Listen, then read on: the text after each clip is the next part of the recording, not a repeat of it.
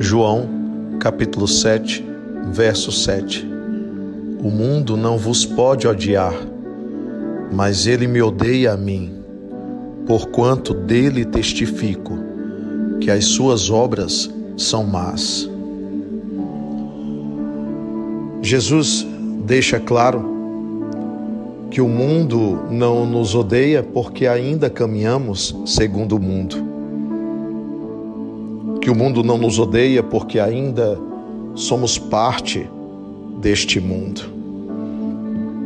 O Cristo vem anunciar uma nova concepção de vida, um novo estilo de viver, uma, no uma nova forma de ver as coisas, de enxergar essa realidade uma nova forma de sentir, de ser, de perceber.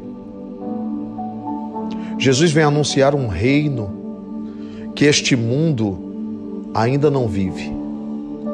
Vem anunciar um reino para ser vivido no coração de cada um de nós e a partir das nossas ações transformadoras neste mundo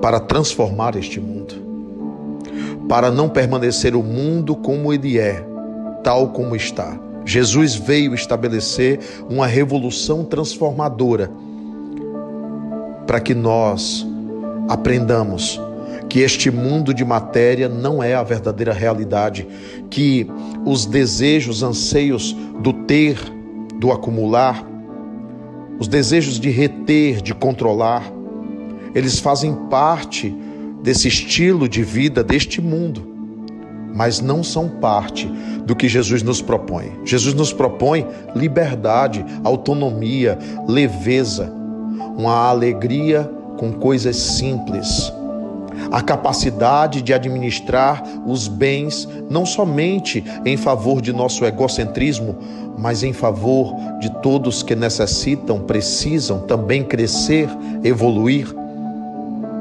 O mundo não vos pode odiar, mas ele me odeia a mim, porquanto dele testificam que suas obras são más. As obras do mundo são más, porque as obras do mundo nos impelem à vaidade, ao egoísmo, ao egocentrismo, ao orgulho. Nos impelem à ausência do perdão, nos impelem à disputa, a uma concorrência acirrada, nos impelem a perder o sentido da própria vida pelo excesso de matéria e pela ausência de essência.